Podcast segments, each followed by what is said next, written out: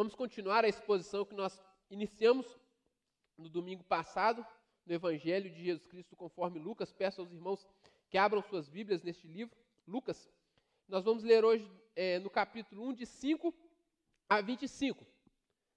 Lucas capítulo 1, de 5 a 25. nós temos duas mensagens com o mesmo tema, com o mesmo título, melhor dizendo, hoje e domingo que vem, se Deus assim permitir. E o título dessas mensagens será: O impossível tornou-se possível. O impossível tornou-se possível. O Antigo Testamento termina com o profeta Malaquias é, falando, ou melhor dizendo, com Deus falando através do profeta Malaquias, de que quando o reino dele chegasse, haveria um homem, haveria o profeta dele, que viria como Elias para anunciar a chegada do reino. Então, o, a última fala de Deus para o seu povo, a última revelação registrada de Deus para o seu povo, acontece exatamente isso. Deus fala assim: olha, eu vou restaurar a sorte de Israel. Eu vou trazer o meu reino. Este reino que vai é, tornar novamente o meu povo como eles deveriam ser. E isso irá acontecer, quando isso acontecer, melhor dizendo, eu vou enviar alguém que vai ser o precursor dessa chegada, o meu Elias. E passaram-se 400 anos. Passaram-se pelo menos 400 anos, mais ou menos 400 anos. A expectativa de Israel era de que o reino de Deus chegasse. Talvez Israel estivesse até mesmo já sem esperança de que o reino de Deus haveria de chegar. Quantos falsos messias já haviam aparecido? Eles olharam para Judas Macabeu e falaram assim: Ó, oh, este é o Messias, porque ele está libertando nós, está nos libertando do domínio de Roma.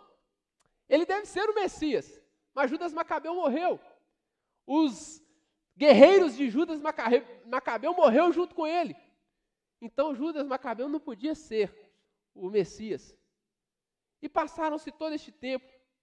E então, um dia, um casal de velhos, de idosos, estéreo, recebe a notícia de que eles haveriam de ter um filho. Impossível. Um casal de idosos ter, um casal de idosos estéreo ter um filho. E é exatamente isso que o reino de Deus fez. A chegada do reino de Deus é a chegada daquilo que é impossível, porque impossível aos homens, porque para nós é impossível que a gente torne o reino de Deus real. Era impossível que os seres humanos produzissem o reino de Deus. Era impossível que os seres humanos trouxessem à existência o reino de Deus. Então, para que o reino de Deus fosse anunciado, ele anuncia por meio de métodos ou de ações impossíveis para mostrar o que havia de acontecer ou o que estava acontecendo. Claro que muitas vezes nós repetimos, né? O que é impossível aos homens é possível para Deus. Vivemos repetindo essas frases. De fato, o que é impossível aos homens é possível para Deus.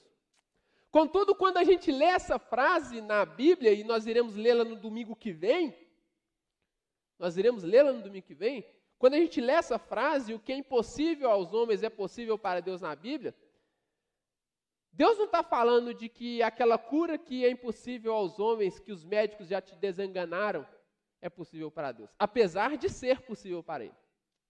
Deus não está dizendo de que aquela aquela conquista material que você tanto deseja, que é impossível para você, é possível para Deus, apesar de ser também.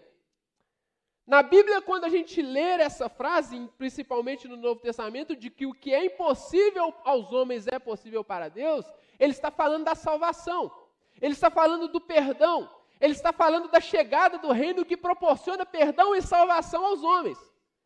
Deus está falando assim: olha, é impossível que vocês produzam o reino de Deus, é impossível que vocês conquistem o perdão da minha parte, é impossível que vocês conquistem a salvação que vocês necessitam. Vocês não podem produzir nada disso. Vocês não podem herdar a vida eterna, vocês não podem, melhor dizendo, conquistar a vida eterna. Vocês não podem. Contudo, o que é impossível para vocês é possível para Deus. Deus tornou possível a nossa salvação. Deus tornou possível o perdão dos nossos pecados. Deus tornou possível a nossa regeneração. Nós que estávamos mortos, nós que estávamos, como foi pregado hoje pela manhã, como aquele vale de ossos secos, sem vida, agora nós fomos ressuscitados por meio da ação daquele a quem todas as coisas é possível. Muitas vezes, mas claro que pegando este conceito ou esta ideia, muitas vezes nós olhamos para as nossas vidas e parece que a nossa história não tem mais jeito. Muitas vezes nós olhamos para a nossa vida e nós não encontramos nenhuma expectativa. Imagina Israel, 400 anos esperando a promessa de Deus se cumprir. Quanto tempo você está esperando as promessas de Deus se cumprirem na sua vida? Muitas vezes nós já não temos mais expectativa de que a nossa vida seja mudada. Estamos correndo atrás do vento. A nossa vida não tem mais sentido. Mas nós veremos também que este Deus que torna possível o impossível é o Deus que torna possível o impossível na história. É o Deus que invade a história para tornar possível o impossível. Ele faz tudo isso no chão, nisso aqui que a gente conhece como mundo. Como nós acabamos de cantar, este que é o Alfa e o Ômega, o princípio e o fim, para quem não sabe, Alfa e Ômega é a primeira e a última letra do alfabeto grego. Se a gente fosse colocar assim em português, é ele é o nosso A e o nosso Z. E a história é escrita por meio de palavras e com letras.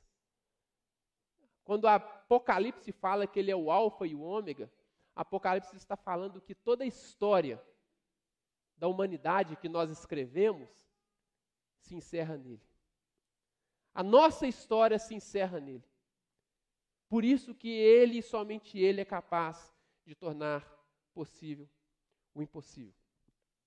Lucas capítulo 1, de 5 a 25 está registrado assim: Nos dias de Herodes, rei da Judéia, houve um sacerdote chamado Zacarias, do turno de Abias. A mulher dele era das filhas de Arão e se chamava Isabel. Ambos eram justos diante de Deus, vivendo de forma irrepreensível em todos os preceitos e mandamentos do Senhor. Eles não tinham filhos, porque Isabel era estéril, e os dois já tinham idade avançada. E aconteceu que enquanto Isabel exercia o sacerdócio, perdão, aconteceu que enquanto Zacarias exercia o sacerdócio diante de Deus, na ordem do seu turno, coube-lhe por sorteio segundo o costume sacerdotal, entrar no santuário do Senhor para queimar incenso. Durante esse tempo, toda a multidão do povo permanecia na parte de fora orando. E eis que apareceu a Zacarias um anjo do Senhor, em pé à direita do altar do incenso. Ao vê-lo, Zacarias ficou assustado e o temor se apoderou dele. O anjo, porém, lhe disse: Não tenha medo, Zacarias, porque a sua oração foi ouvida, Isabel, a sua esposa, dará à luz a um filho, a quem você dará o nome de João. Você ficará alegre e feliz. Muitos ficarão contentes com o nascimento dele, pois ele será grande diante do Senhor. Não beberá vinho, nem bebida forte, e será cheio do Espírito Santo já desde o ventre materno. Ele converterá muitos dos filhos de Israel ao seu Senhor, seu Deus, e irá adiante do Senhor no espírito e poder de Elias, para converter o coração dos pais aos filhos, converter os desobedientes à prudência dos justos e habilitar para o Senhor um povo preparado. Então Zacarias perguntou ao anjo: Como terei certeza disso? Porque eu já sou velho, a minha mulher também já tem idade avançada. E o anjo respondeu: Eu sou Gabriel, que estou servi a serviço de Deus e fui enviado para falar com você e lhe trazer esta boa notícia, este evangelho. Boa notícia, que é evangelho. Todavia, você ficará mudo e não poderá falar até o dia em que estas coisas vierem a acontecer. Porque você não acreditou nas minhas palavras, as quais no devido tempo se cumprirão. O povo estava esperando Zacarias e admirava-se com a demora dele no santuário. Quando Zacarias saiu, não lhe podia falar. Então entenderam que ele havia tido uma visão no santuário. E expressava-se por sinais e permanecia mudo. Aconteceu que, terminados os dias de seu ministério, Zacarias voltou para casa. Passados esses dias, Isabel, a mulher de Zacarias, ficou grávida e ela não saiu de casa durante cinco meses, dizendo: Foi isto que o Senhor me fez ao contemplar-me, para acabar com a minha vergonha diante das pessoas.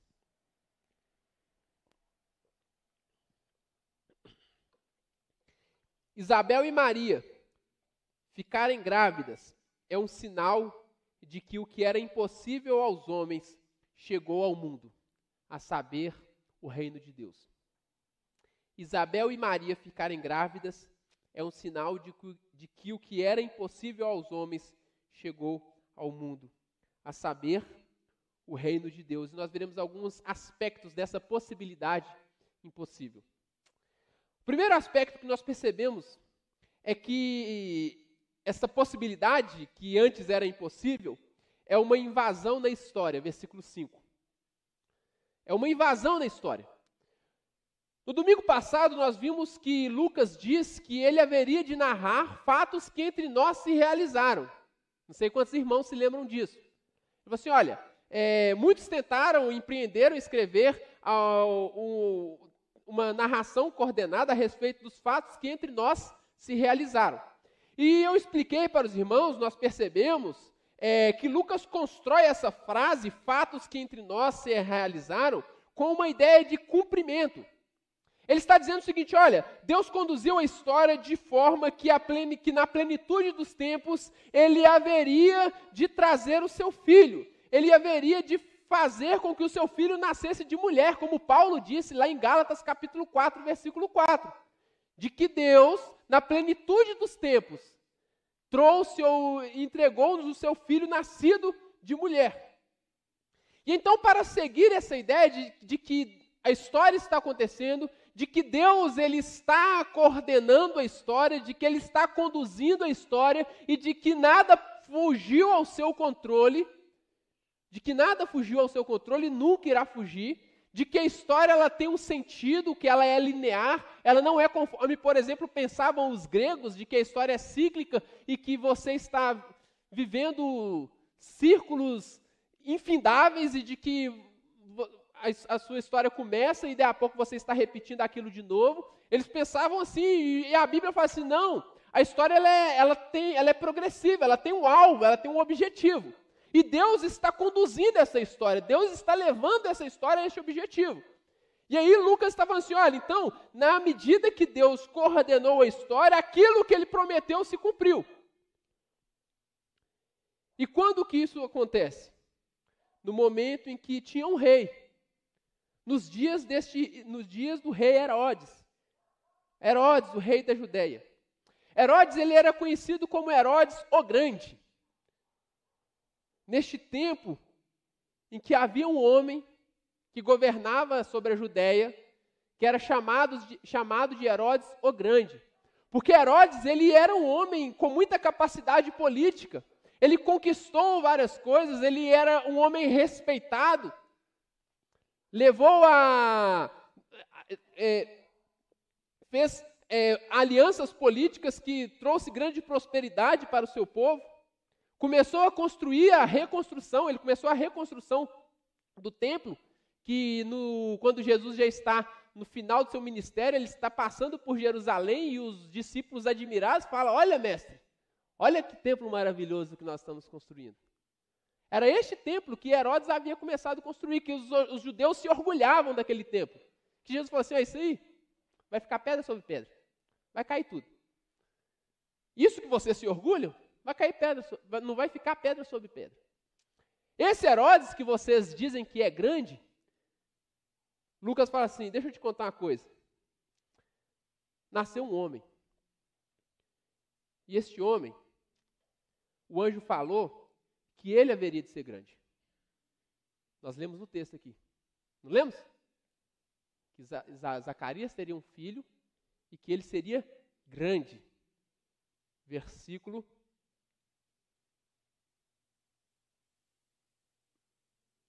quinze. Ele será grande. E aí é muito interessante, porque este homem, que o anjo disse que ele seria grande, Jesus vai dizer lá em Mateus capítulo 11, versículo 11, que não houve, não houve homem nascido de mulher maior que ele. Contudo, o menor no reino de Deus seria maior que ele. Jesus falou assim: olha, sabe esse João? Não houve nenhum homem maior que ele. Porém, aqueles que fazem parte do reino de Deus, o menor deles é maior que João. Jesus está querendo, o texto está nos mostrando com tudo isso que aquele que haveria de ser o precursor de Jesus, que o anjo Gabriel disse que ele seria grande, na verdade ele seria grande, mas ainda assim, mesmo sendo grande, mesmo sendo o maior dos homens nascido de mulher até aquele momento, ele não era digno de desatar as sandálias do pé de Jesus. Ele ainda seria menor do que o menor daqueles que fizessem parte do reino de Deus. Jesus está falando que João Batista é menor que eu e você. Aquele que João, que o anjo disse que seria grande. No tempo em que tinha um rei chamado Herodes o Grande, nós descobrimos que haveria de chegar um reino, de que este homem que o anjo chama de grande não era digno de amarrar as sandálias de seus pés. Lucas localiza o nascimento de João e de Jesus na história.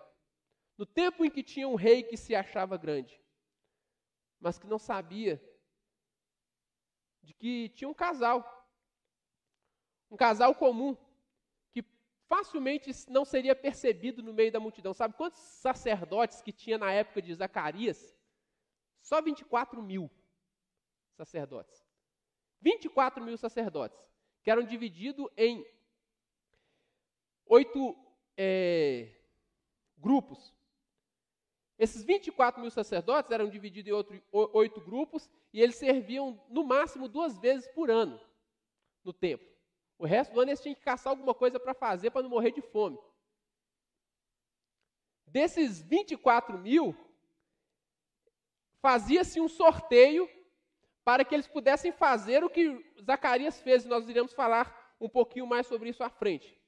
Então, Lucas está falando assim: olha, tinha um casal no meio de 24 mil homens, aí sem contar as mulheres desses homens, as esposas, de idoso, estéreo, que teve um filho.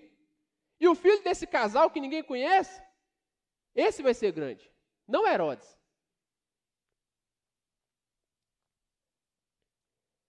O impossível de Deus invadiu a história, invadiu a história da humanidade. Essa história que é formada de gente comum. Gente como eu e como você. Gente que se perde facilmente na multidão. Gente que não seria lembrada. Jesus, o reino de Deus, invadiu essa história, invadiu a minha e a sua história. Outro aspecto que nós percebemos a partir desse texto é que essa possibilidade impossível é uma ação divina quando já não há mais esperanças. Versículos 7 a 9. O texto diz que eles não tinham filhos, porque Isabel era estéril, os dois já tinham idade avançada.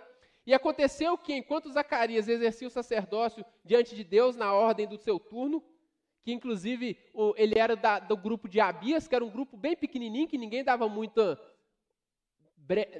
né, trela para eles, era um grupo pequeno.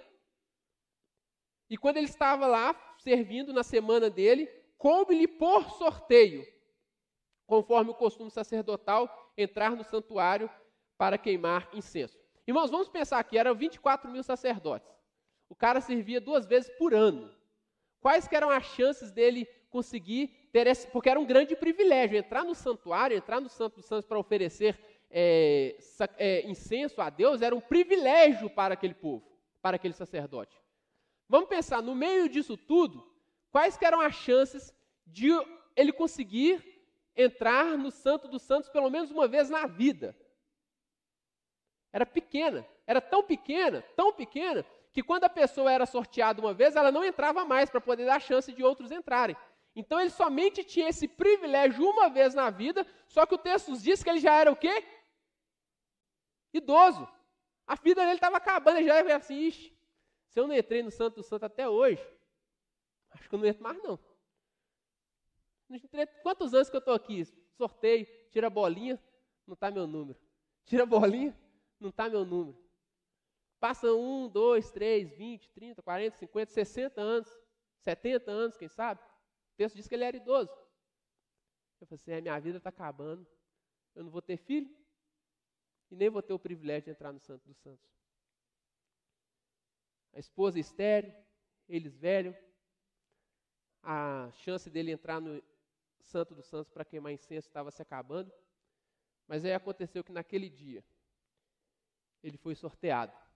Claro que não é sorteio conforme nós pensamos. Né? A Bíblia diz que os homens jogam os dados, mas quem dá o resultado é Deus. Os homens jogam os dados, mas quem dá resultado é Deus. Está escrito em Provérbios. Então chegou o dia quando Zacarias e Isabel já não tinham mais esperança. Zacarias já não tinha mais esperança de entrar no Santo dos Santos. Zacarias e Isabel já não tinham mais esperança de ter filhos. O texto nos diz que naquele dia ele recebeu uma visita dos céus. Um anjo de Deus, o anjo do Senhor, assentado ao lado do incensário, disse para ele: Olha, chegou o seu dia, chegou a sua vez. Você vai ter um filho. A ação divina na vida da humanidade, meus irmãos, é quando já não há mais esperança. Quando nós reconhecemos que todos os nossos recursos acabaram, quando nós reconhecemos que todos os nossos recursos acabaram, aí sim chegou a vez de Deus agir. Quando nós achamos que nós ainda podemos resolver pelas nossas próprias capacidades, pelos nossos próprios meios, é que nós estamos frágeis, é que não há chance para nós. É muito interessante porque a forma como Lucas constrói o texto nos lembra exatamente da história de Abraão e de Sara. Gênesis capítulo 12, quando Abraão já tinha 75 anos só, Abraão já tinha 75 anos, o Senhor aparece a Abraão e fala assim: Abraão, sai da sua terra, da sua parentela, sai da sua casa, vai para a terra que eu te mostrarei, a terra que eu vou lhe dar por herança. Eu farei de você uma grande nação e em ti serão benditas todas as famílias da terra. Abraão, o tempo passa, o filho não chega, a promessa não se cumpre. Ele tem uma, a esposa dele tem uma brilhante ideia, né, de dar para ele a sua serva para que ele tivesse um herdeiro. Nasce Ismael, nasce, é, filho de Abraão com Agar. Quando chega lá no capítulo 17, o Senhor fala assim: Abraão, então, chegou a hora de cumprir a promessa. Abraão falou assim: Senhor, eu já tenho Ismael, permita que ele seja o meu herdeiro. Já tem Ismael, permita que ele seja o meu herdeiro. O Senhor fala assim: não, não vai ser Ismael, vai ser o filho de você com Sara. Vai ser o filho de você com Sara. Abraão já não tinha mais esperança.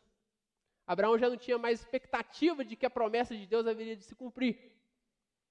Mas aí, quando chega lá no capítulo 18, Sara escuta Deus falando com Abraão de que ele teria um filho. Sara ri, fala assim: Eu vou ter filho?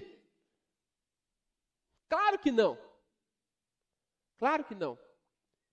Isso Abraão estava com 99 anos de idade. Já tinham passado 24 anos.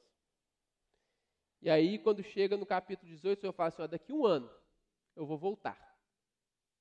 E Sara vai, vai engravidar. No capítulo 21 acontece o cumprimento da promessa. Quando já não havia mais esperança, humanamente falando.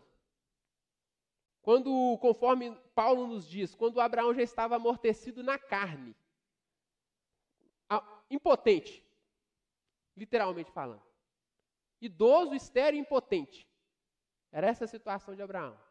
O texto nos diz que ele esperou contra toda a esperança. A ação de Deus na história da humanidade, meus irmãos e amigos, é quando já não há mais esperança para nós. Não havia mais esperança para Isabel, não havia mais esperança para Zacarias. Possivelmente o povo já estava sem esperança de que o reino de Deus chegasse. Estavam tentando produzir o reino de Deus por suas próprias capacidades. Israel, irmãos, a região ali de Jerusalém era uma bomba relógio. Toda hora explodia uma rebelião. Toda hora explodia uma rebelião, porque apareciam os radicais falando assim: agora nós vamos produzir o reino de Deus. Eles já não tinham mais expectativa de que Deus ah, iria estender o seu favor para eles. Então eles estavam tentando produzir o reino de Deus por suas próprias capacidades, por meio das armas e por meio da guerra. Só que o reino de Deus não se produz por meio de armas e guerra. O reino de Deus só se produz por meio da ação do Espírito Santo. Somente Deus pode produzir o seu reino. Somente Deus pode tornar isso possível. Mas aquele povo já não tinha mais esperança. Esse texto também nos mostra que essa possibilidade impossível é uma ação graciosa da parte de Deus. Versículo 6 diz assim: Ambos eram justos diante de Deus. Eles viviam de forma irrepreensível em todos os preceitos e mandamentos do Senhor. Eles tinham uma ideia, naquela época, de que uma mulher estéreo era consequência de algum pecado cometido. Eles pensavam assim: se a mulher está estéreo, assim como todas as doenças eram consequência de algum pecado, eles pensavam assim. Eles tinham essa ideia: olha, toda mulher estéreo é porque ela cometeu algum pecado. Possivelmente ela até traiu o marido. Possivelmente. Então imagina para Isabel não ter filhos e já idosa.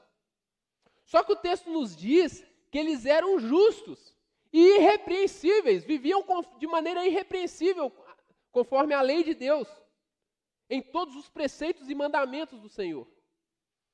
Então, se formos pensar ba com base nos méritos, não fazia sentido Isabel não ter filhos. Não fazia sentido Zacarias e Isabel não ter filhos. Eles eram perfeitos conforme a lei.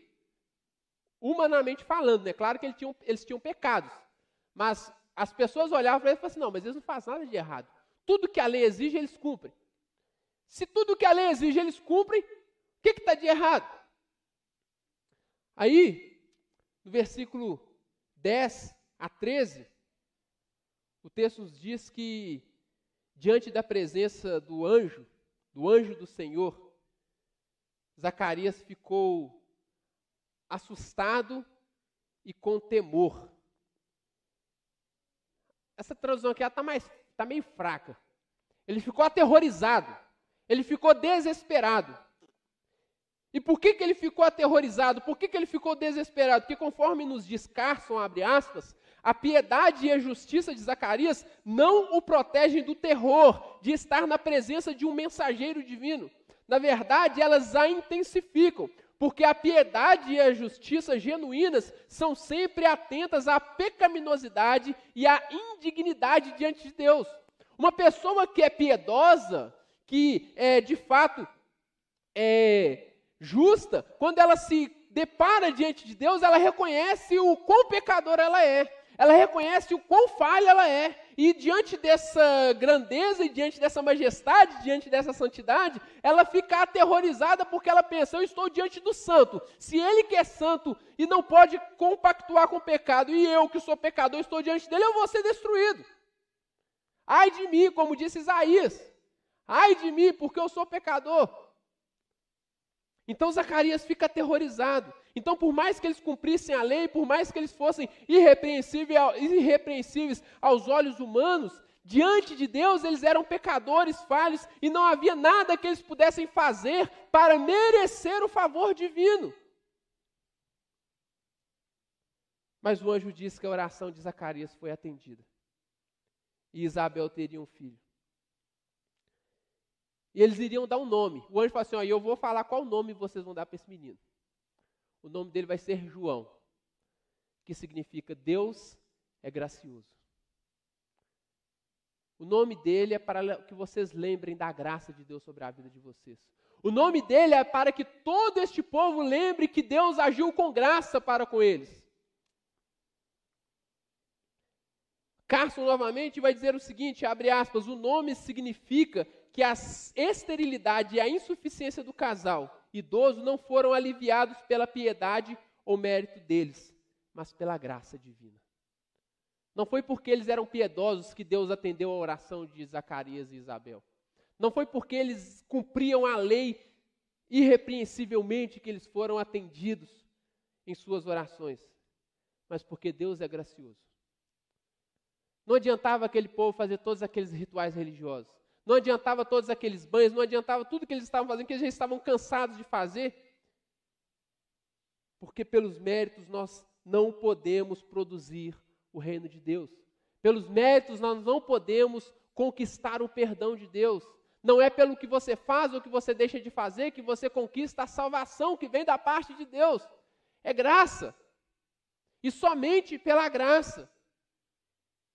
Porque se fosse por méritos, era para Deus fazer tudo o que Zacarias e Isabel pedissem. Aos olhos humanos. Mas ainda assim eles eram pecadores. A possibilidade impossível, que é o reino de Deus, que é o perdão, que é a salvação, é motivo de grande alegria, versículos 14 e 15. Você ficará alegre e feliz, e muitos ficarão contentes com o nascimento dele, porque ele será grande diante do Senhor. Não, beberá, não beberá vinho nem bebida forte, e será cheio do Espírito Santo já desde o ventre. O anjo fala assim: olha, ele vai ser motivo de grande alegria para você.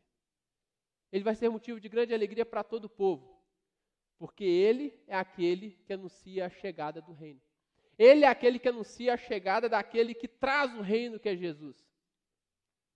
O que vocês esperam, a salvação que vocês esperam, a salvação de Israel, a salvação da humanidade. Ele está anunciando a salvação. João Batista é motivo de alegria para mim e para você. Porque João Batista veio anunciar a chegada daquele que traria perdão para mim e para você. É isso que o anjo está dizendo. E é muito interessante porque ele fala assim: ó, e ele não vai tomar nenhum vinho, tá? Nada de vinho, nada de bebida forte. Sabe por quê? Ele vai ser cheio do Espírito Santo. O vinho ele estava ligado à alegria. Era o que produzia alegria nas festas. Anjo fala assim: não, vocês vão precisar disso aí para ele vai precisar disso aí para trazer alegria, não. O que vai trazer alegria para vocês é o Espírito Santo. Aí nós lembramos de Paulo, né? Efésios capítulo 5. Não vos embriagueis com vinho em que há contenda, mas enchei-vos do Espírito Santo. E aí Paulo continua falando, eu quero ler esse versículo com os irmãos. Mas enchei-vos do Espírito Santo, falando entre vocês com salmos, hinos e cânticos espirituais, cantando, louvando com coração ao, de, com o coração ao Senhor, dando sempre graças por tudo ao nosso Deus e Pai, em nome de nosso Senhor Jesus Cristo. Paulo fala assim: olha, para que, que vocês vão ficar embriagando com vinho? Vocês têm o Espírito Santo, com ele vocês cantam, louvam, pulam, dá graças a Deus. Vocês já têm tudo o que vocês precisam para ter alegria, vocês não precisam de vinho. É isso que Paulo está falando. E Lucas está falando aqui, olha, olha, ele vai ser motivo de grande alegria, e a prova disso é que ele não vai precisar de nada que produza alegria, porque ele vai ter o Espírito Santo, que é o que nos enche de alegria. Se você tem o Espírito Santo, você tem alegria. Automaticamente você tem alegria. Você tem motivo para cantar, para louvar, para dar graças a Deus. Você tem motivo para chegar e falar com seu irmão quão feliz você está. É motivo de grande alegria. E Jesus tornou, Deus tornou isso possível através de Jesus. E João Batista veio anunciar que essa alegria estava chegando ao mundo.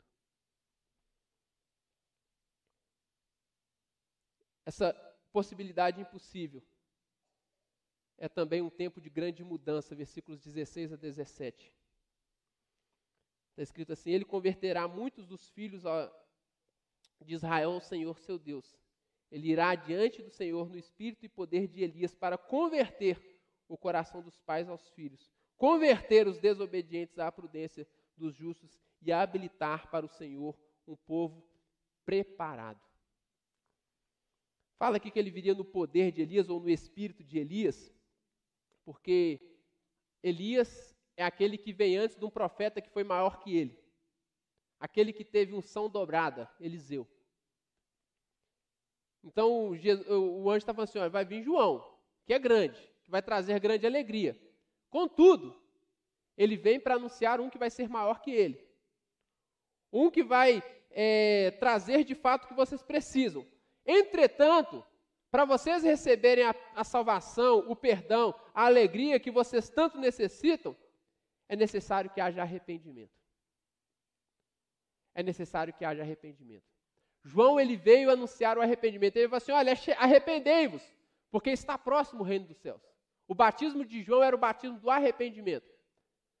A lógica era o seguinte: olha, vocês que roubavam, parem de roubar. Vocês que é, mentem, parem de mentir. Vocês que oprimem os pobres, parem de oprimir os pobres. Vocês que são imorais, deixem de ser imorais. Arrependam-se de seus pecados, mudem de vida e arrependimento não é apenas mudar hábitos, é mudar mente, que leva-nos a mudar os hábitos. Então, João, ele veio anunciar este arrependimento para que nós possamos acessar o reino de Deus. Sem arrependimento, ninguém pode ver a Deus. Sem arrependimento, ninguém pode entrar no reino de Deus. Apesar de nós não podermos fazer nada para alcançarmos, para produzirmos o reino de Deus, somente entrarão no reino de Deus aqueles que se arrependerem de seus pecados. E aí é muito interessante que aí eu quero ler com vocês o texto lá de Malaquias, que eu falei lá no início, que é último, a última fala de Deus antes dessa, dessa aparição, ou dessa fala do anjo para Zacarias. Havia 400 anos que Deus não falava com a humanidade. E aí, quando a gente vai voltando lá em Malaquias, olha o que, que Deus fez antes de se silenciar por 400 anos. Malaquias capítulo 4.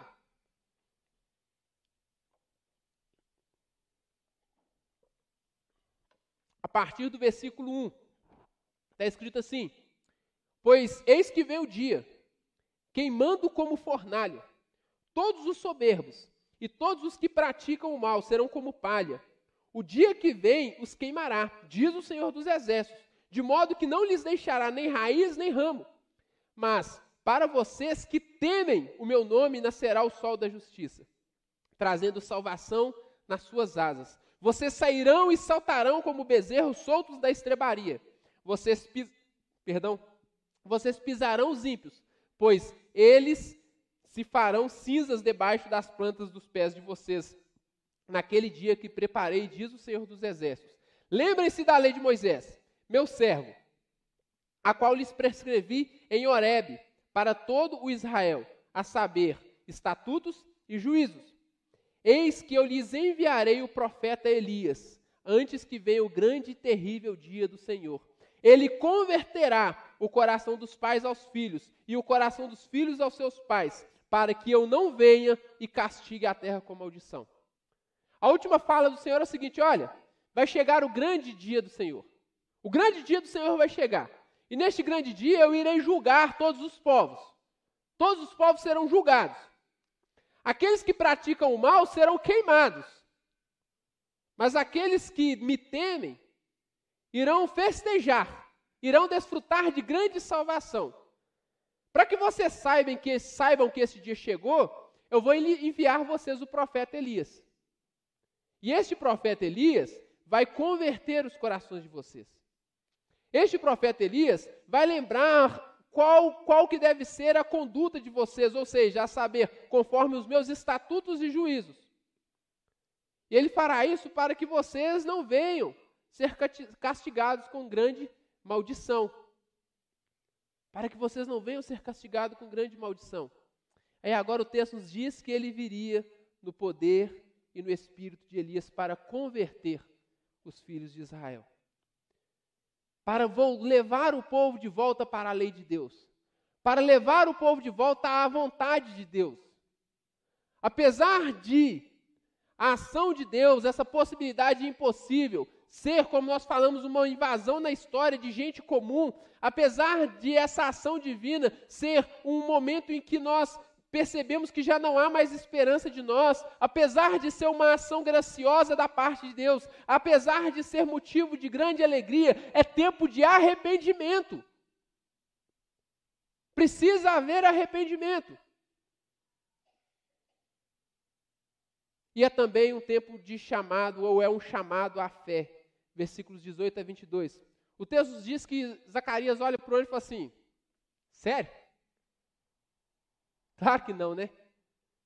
Está vendo meu jeito aqui? Acha que um homem como eu pode ter filho?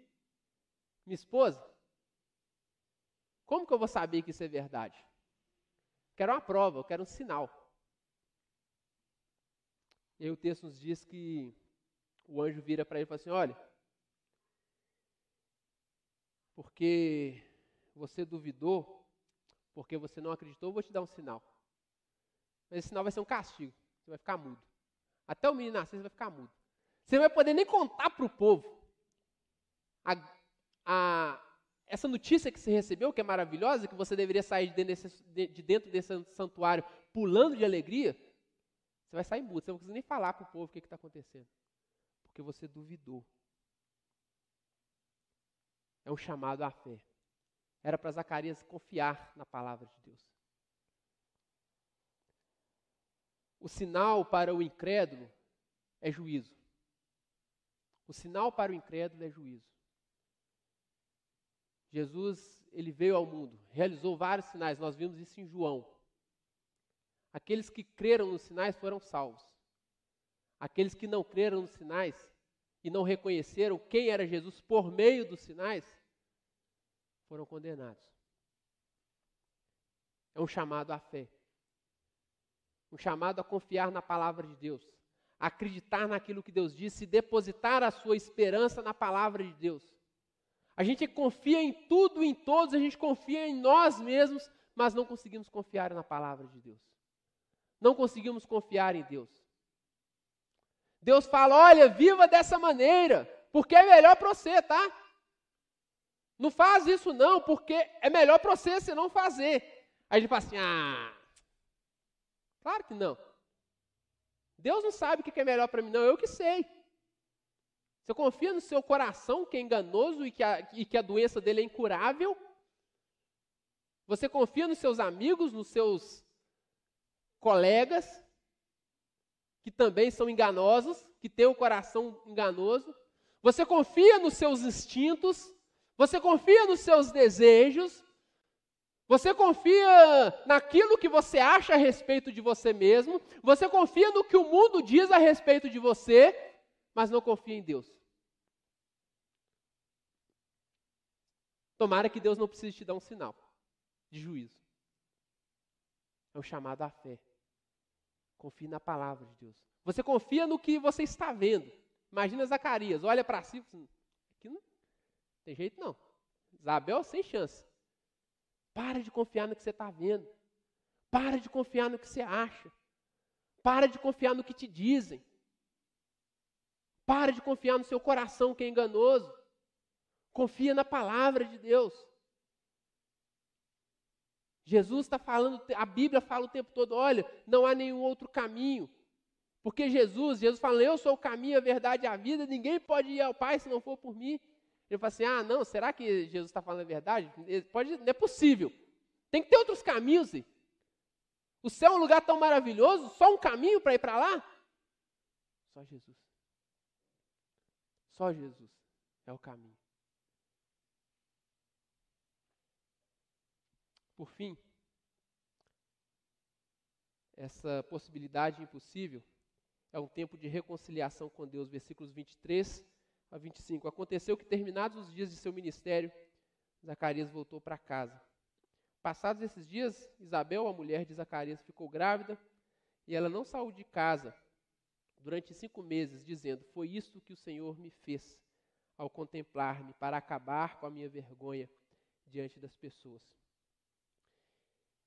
Imagina Zacarias voltando para casa. Antes, ele chegou no templo, sem filho, mas falando. Agora ele volta para casa sem filho e mudo. Voltou pior do que tinha. Já viu? Não, eu estou indo na igreja, estou voltando pior do que eu estava. Às vezes você não está ouvindo a palavra de Deus, né? Às vezes Deus está te dando sinais de juízo. Fui na igreja, voltei pior do que eu estava. Ah, não. Será que o problema é a palavra ou é você? Zacarias chegou em casa, chegou no templo falando, voltou para casa mudo com a sua esposa estéreo e ele mudo. O que fazer? Ficar dentro de casa. Melhor esconder. Já no bar, vergonha pouco é bobagem, né? E aí o texto diz que eles ficaram dentro de casa, até que ela pudesse mostrar a barriga grande. Como eu já disse alguns, segundos, alguns minutos atrás, na lógica daquela época, a esterilidade era um sinal de maldição. Agora, além da maldição da esterilidade, o marido mudo. Melhor coisa é esconder. O ser humano, quando ele percebe a sua vergonha, quando ele percebe o seu estado desesperador, ele esconde. Não foi assim com Adão? Adão, onde você está? Senhor, eu ouvi a sua voz, tive medo e me escondi. Ouvi a sua voz, tive medo e me escondi. O ser humano foge de Deus, se esconde de Deus, porque tem vergonha de Deus. O ser humano se esconde dos outros. Muitas vezes nós escondemos de nós mesmos. Temos várias coisas que nós escondemos. Nós escondemos. Nossa vergonha, nós queremos esconder a nossa vergonha. Mas Deus, Ele, através de Jesus, veio tirar a nossa vergonha. O reino de Deus chegou. É tempo de arrependimento. O impossível tornou-se possível. Nós estamos terminando este culto. Eu gostaria de convidar você a se colocar em pé. Eu gostaria que você elevasse o seu pensamento a Deus. Eu gostaria que você fizesse uma reflexão neste momento. Se você entende que o reino de Deus chegou para a sua vida,